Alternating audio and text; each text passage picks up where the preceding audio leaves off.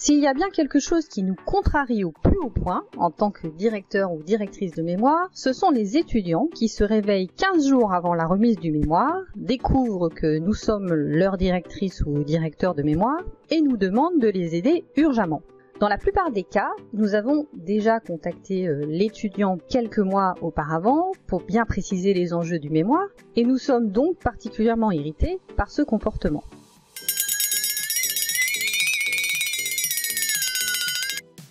Dans cet épisode, je vous explique pourquoi cette attitude n'est pas particulièrement adaptée et comment gérer au mieux la relation avec votre directeur de mémoire pour faire de votre directeur de mémoire votre véritable allié vers le succès.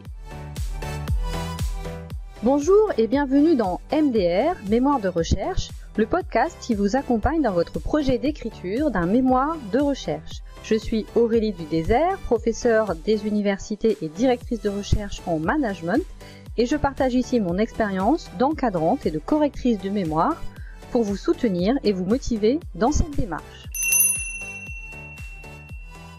Prendre contact avec son directeur de mémoire seulement quelques jours avant la remise de son travail pour lui demander un encadrement express n'est pas particulièrement futé et je vous le déconseille. C'est tout simplement le signe d'une totale incompréhension à la fois de ce qu'est le mémoire mais surtout de ce qu'est le rôle du directeur de mémoire. C'est peu stratégique parce que c'est tout d'abord le risque de provoquer chez votre directeur de mémoire une exaspération alors que cette personne est un des acteurs qui va jouer un rôle absolument déterminant dans l'évaluation de votre travail. Donc d'un point de vue pratique, je vous le déconseille.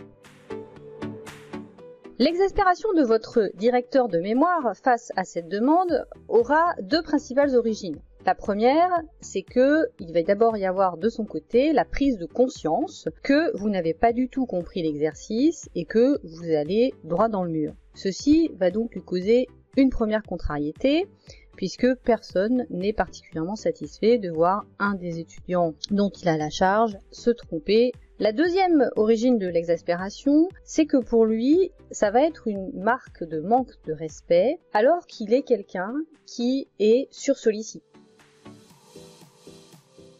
Vous connaissez souvent assez mal euh, ces métiers, même si vous côtoyez régulièrement des enseignants-chercheurs, mais il faut savoir que les enseignants-chercheurs sont des personnes qui mènent au quotidien trois types d'activités en parallèle. Tout d'abord, et c'est le rôle que vous connaissez le plus, ils préparent les enseignements et ils encadrent des projets pédagogiques. Ensuite, il faut savoir qu'ils mènent et qu'ils encadrent aussi des projets de recherche.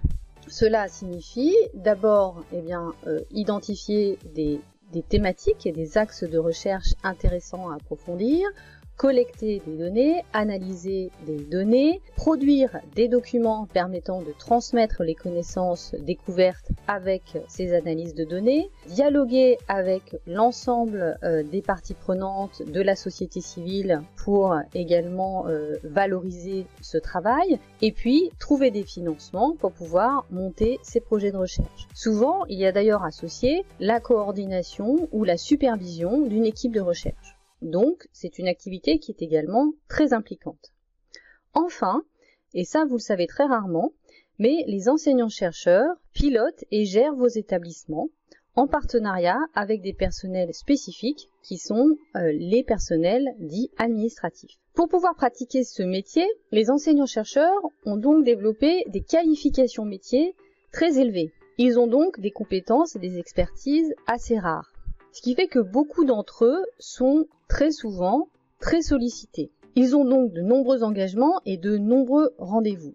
Donc quand vous les contactez et en leur disant que vous avez besoin d'eux tout de suite maintenant, en général, ils n'apprécient pas. Au-delà de l'exaspération que peut provoquer chez votre directeur de mémoire euh, cette attitude, c'est aussi une incompréhension de ce qu'est le rôle du directeur de mémoire. Le directeur de mémoire n'est pas un médecin urgentiste qui va voler à votre secours quand vous aurez enfin compris qu'il va falloir rendre ce mémoire. Oui, c'est difficile, mais il faut le rendre ce mémoire. Le directeur de mémoire est plutôt un guide touristique.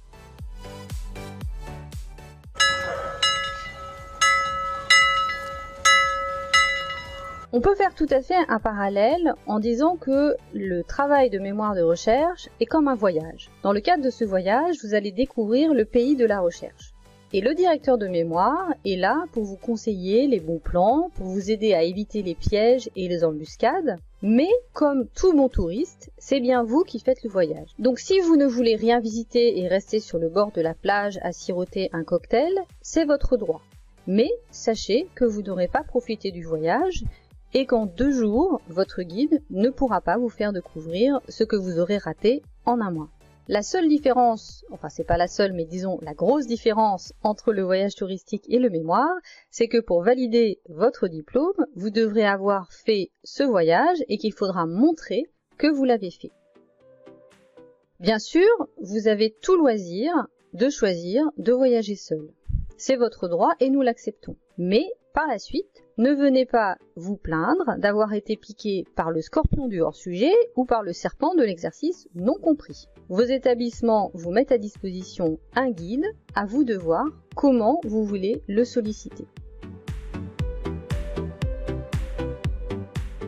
Je vous conseille quand même quelques trucs et astuces pour bien travailler avec votre directeur de mémoire. Comme tout guide touristique, le directeur de mémoire n'a pas l'obligation de venir vers vous. Il attend que vous alliez vers lui. Vous faites un voyage et vous avez un guide qui peut être à votre disposition, mais c'est à vous de le solliciter. Aussi, je vous conseille de prendre contact avec lui au plus tôt, dès que vous connaissez son nom, pour pouvoir prévoir un premier rendez-vous. Lors de ce premier rendez-vous, mettez-vous d'accord sur le mode de fonctionnement que vous allez adopter avec votre directeur de mémoire. Voyez avec lui avec quelle fréquence vous allez vous réunir, avec quelle fréquence vous allez faire des points et quelles formes vont prendre ces points d'échange sur votre travail. D'expérience, un point mensuel est une bonne pratique. Lors de ce point mensuel, ce que je vous conseille, c'est de préparer un document pour que vous puissiez échanger concrètement avec votre directeur de mémoire. Même si c'est juste un petit texte ou une courte présentation, le fait de venir avec un court document vous permet d'avoir un objet intermédiaire sur lequel vous pouvez discuter concrètement avec votre directeur de mémoire. Pour vous, c'est aussi l'occasion de vous poser et de structurer les avancées dans votre travail durant la période où vous n'avez pas vu votre directeur de mémoire. En général, lorsque euh, j'ai un document qui m'est présenté par euh, les étudiants, le dialogue est beaucoup plus riche et permet d'approfondir la réflexion. Si je reprends mon parallèle avec le guide touristique, si vous arrivez vers lui et que vous n'avez pas réfléchi à ce que vous voulez visiter, il va vous envoyer voir des généralités assez classiques. Mais si au contraire vous vous êtes un peu renseigné, alors il pourra vous orienter vers tel endroit particulièrement intéressant à explorer ou telle personne à rencontrer. C'est la même chose avec votre directeur de mémoire. Plus vous aurez réfléchi et préparé votre voyage, mieux il pourra vous orienter. Enfin, dernier conseil, chouchoutez votre directeur de mémoire. Je ne veux pas dire par là qu'il faut le couvrir de cadeaux ou d'attention, même si je suis sûre qu'il apprécierait. Mais simplement, le respecter et notamment respecter son rythme. Adressez-vous à lui poliment, soyez proactif en lui proposant vous-même des rendez-vous, laissez-lui le temps de répondre à vos messages et évidemment, s'il ne vous a pas répondu après 7 jours, relancez-le poliment. Respectez ses dates de congé, indiquez-lui aussi vos dates de congé de façon à établir un dialogue équilibré. En somme, voyez-le comme un vrai partenaire dans ce voyage dans le monde de la recherche et vous en profiterez au maximum.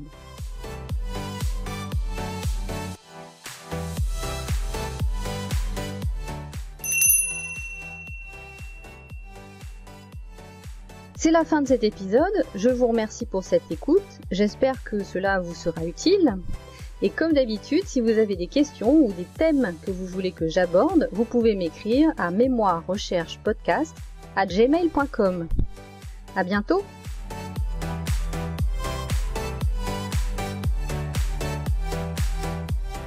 Ce podcast est disponible sur Spotify, Amazon Music et YouTube.